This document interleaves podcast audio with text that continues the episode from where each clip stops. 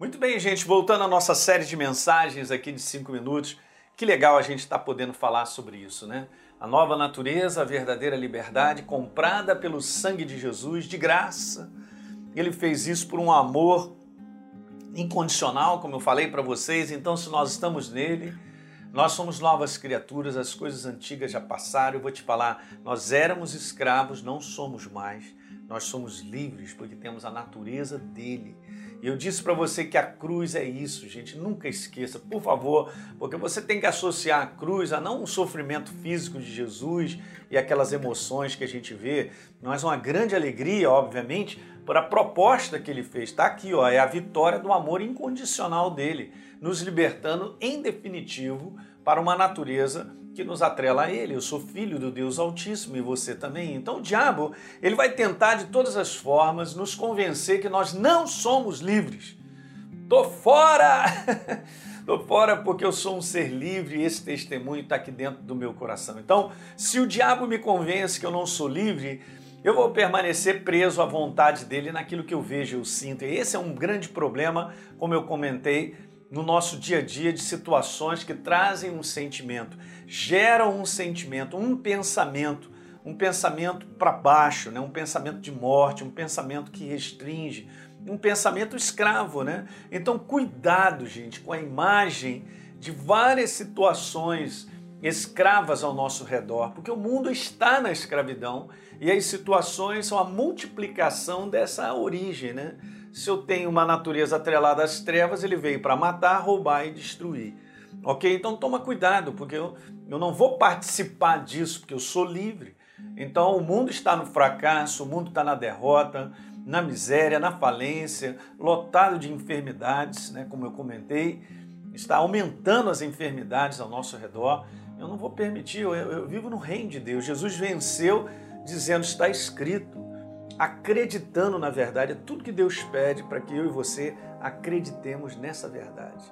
A verdade absoluta que nos libertou do império das trevas e disse para mim, Alinho, agora eu tenho uma aliança contigo. Eu tenho uma aliança de provisão, de cuidado. Eu tenho uma aliança de que eu sou o Senhor da guerra. Eu luto a tua, o teu, a tua batalha. Eu faço combate por você. Muito legal agora, estou me lembrando de Isaías 64, verso 4, onde o profeta diz não ouvimos Deus como esse, né? Que trabalha para aqueles que nele esperam. Meu Deus, Deus trabalha ao nosso favor para cumprir o propósito dele na minha vida e na sua. Então veja, eu quero dar essa declaração para você: a maior prisão que existe para a nova criatura. E esse é um perigo, porque o inferno trabalha assim. Chama-se uma mentalidade não renovada na palavra de Deus.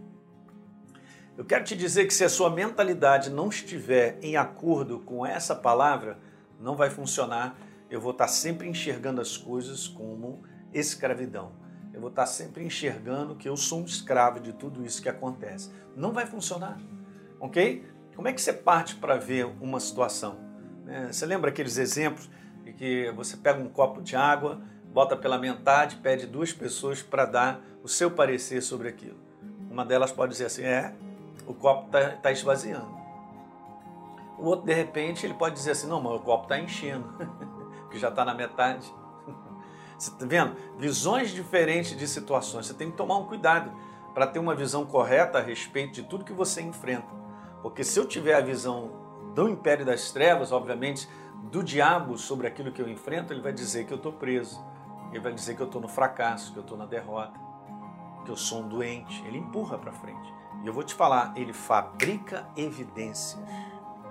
Ele fabrica evidências de aprisionamento. Ele vai fabricando mesmo, é onde ele pode atuar. Mas eu quero te dizer que o que está valendo é a verdade. É a verdade que vai declarar se eu sou doente. Eu não sou doente. Ele levou sobre si as minhas enfermidades. Hum? Ele levou sobre si.